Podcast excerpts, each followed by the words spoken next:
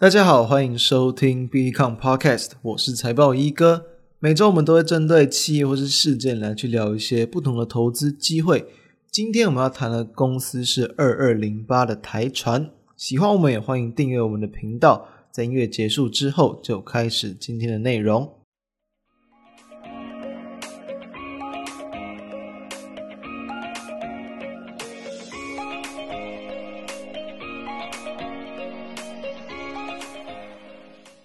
进入到二零二二年虎年哦，当然虎年目前来讲，当然是开红盘之后持续的往上攻击，看似是一个非常好的一个开始。但是我们还是维持先前的一个看法，认为今年会是一个比较大震荡的一个年代哦，主要还是因为在这个升息的一个影响嘛。虽然说近期的这个市场对于升息的利空以及公债殖利率上的利空好像有点淡化了。但我觉得啦，当后续这样的一个这个，比如说升息的步调持续的加速，或者是殖利率持续的往上飙，其实都还是要去提防说，后续市场都还是会有可能不定时的一个未爆弹，就是这种卖压突然涌现的情况。所以说啊，如果从投资机会的角度来说，今年我其实没有说看很空，只认为震荡会很大，所以在这样的一个大波动的情况之下，趋势股哦、强势股、主流股，你就更一定要去懂得就是波段高出低进的一个这个原则，不是傻傻的无脑多、傻傻的追高。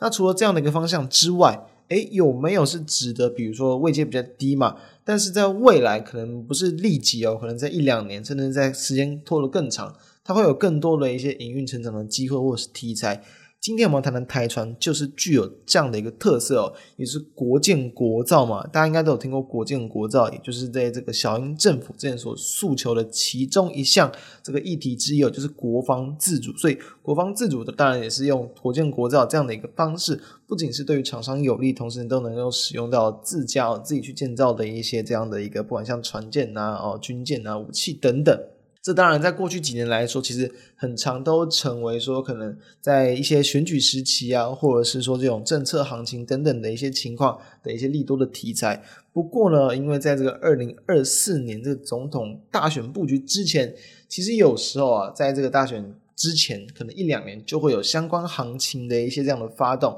当然了，不管像是除了这样这个之外，可能像绿能其他的东西，其实也都会是市场后续比较。重点检视的一些方向，所以国防的这一块也一定会是市场后续所观察的方向，所以行情就有可能其实在一两年前就可以开始去提早去布局、去观察，因为了还没有被发酵的啊，还未来有利多的题材，一定会是时不时后续市场就会提到的一个概念，所以就是我们今天谈的部分。那大约就是在一个月前左右，其实蔡英文也有去这个主持海军一九二舰队他们的一个布雷大队的第一二。哦，布雷艇中队的一个成军的一个典礼哦，那同时在一月十一号，立法院也是有去三读通过一个叫做中央政府海空战力提升计划采购特别预算案，就是呢，我会通过了一个大约两千三百七十二亿左右的一个预算案，后来采购很多像是这个反舰啊、防空哦、反制，然后所需要的一些这种呃国造的一些精准飞弹跟海军高效的一些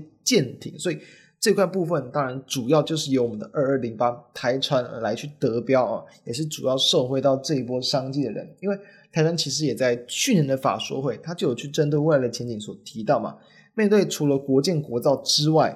离岸风电也当然会是它的一个庞大商机。今天我们没有，不是主要去谈这个离岸风电。过去我们也去谈过风电嘛。其实，在离岸风电在未来这几年哦，就是因为去年然后可能前年哦，疫情的一些这样的一个延宕哦，工程的一些这样的延后，其在未来几年也都会是有持续要去做赶进度的动作。所以，这当然也是另外一个台船它所具有的一个利多的一个空间。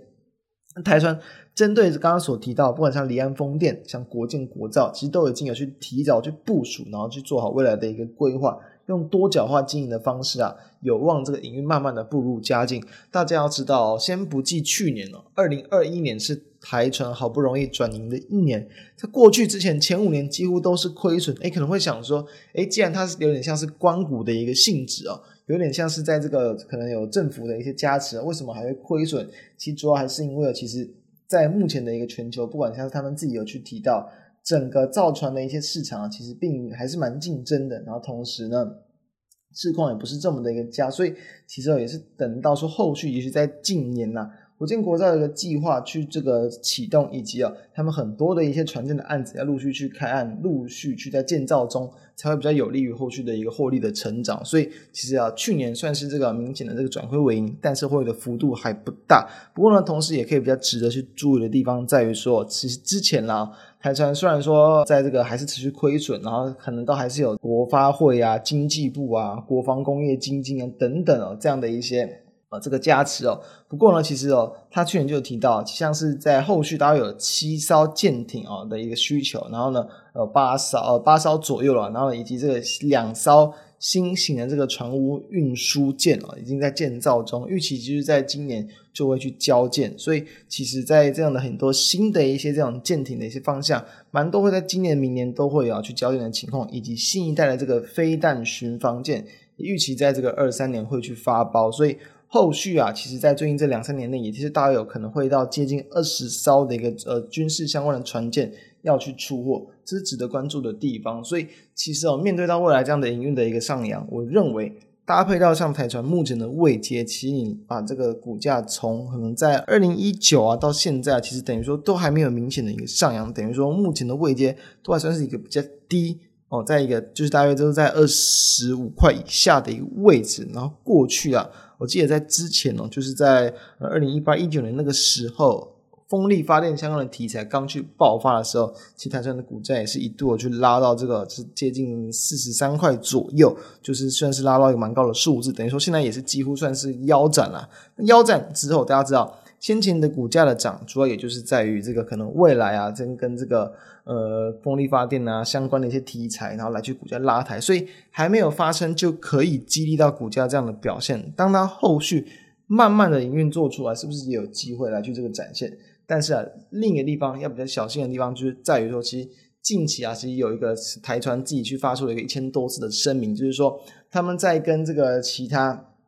哦，国家厂商在去这个合作的过程之中，其实有算是一些这样的，呃，比如说爆料了，或者是一些这样呃一些这个机密外泄的事情。就是说，他们有在这个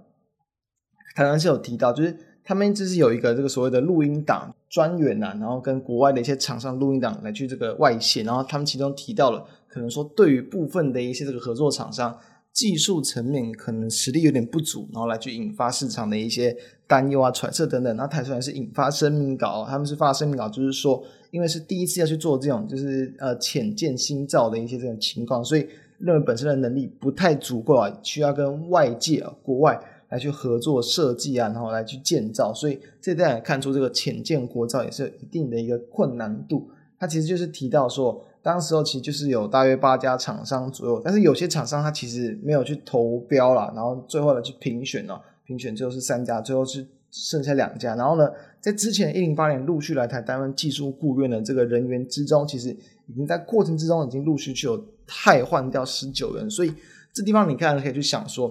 诶，他们其实在过去了会不会是在比如说人员的筛选、挑选、合作上，其实。没有那么的一个严谨，导致说有可能会有比较这样频繁的这个人数需要去更换，或者就是说可能技术不够格的人也能够去纳入进来这样的一个合作案，所以这当然也造成他们部分的成本损失嘛。这点当然有些人就可能去怪怪到，比如说像是在可能就是真的公家机关呐，或者就是跟国家这种军方相关的比较有这种合作的一些这个厂商，他们可能就不如民营民营企业那样的一个狼性。这当然是可能要去诟病的一个地方，没错。不过，其实整体的一个声明稿呃之外，他们提到其实很多很可能还是因为这个可能厂商恶斗，就是一些恶意竞争的一些情况外泄。所以我个人认为，其实不太会去影响到说未来在这样他们的一个可能国建国造相关的一些的一些这个计划。那其实军方啊，在大约这个两三年前，其实就表示说，国建国造案啊，这个有七个案子在进行，当然除了这个浅建国造以外。快速布雷艇啊，然后两栖船坞运输舰啊，然后堕江舰后续舰，然后新一代的刚谈到这个呃飞弹巡防舰啊，新型救难舰等等，其实这些东西，如果说都有办法，因为之前是预期大概是抓十年左右，那你今年来看，其实大约还有六七年的时间。如果说在这段时间内，总共国家可以去获得大约超过七十艘的一个这个新潜舰，其实今年来讲也是有去超过一千三百亿元左右，所以。这一次有这个比较明显去得标的台船，也都会是未来就是随着不管是潜舰或者是海军的一些这种舰艇陆续交舰之下，会有更明显的一些转亏为盈的机会。但是就是要知道，其实这个股价目前就还是在一个比较低迷、比较偏向空方排列。所以如果说这样的一个角度来讲，股价什么时候要重新往上攻击嘛？最好一定是在低档相对放出比较大的量，呃，不管像是可能甚至国家基金啊，甚至这些投信有去做这个进驻，才会比较有利。所以建议可以去纳入比较长期的一个观察。但是呢，是否要在这个时候去马上去介入？我认为真的还不急啊。我觉得。可以等到，比如说像后续有更多的一些，比如说国建国造啊，或者是这种政策行情相关的一些机会，这种时候也有机会形成它短线股价上的推力。所以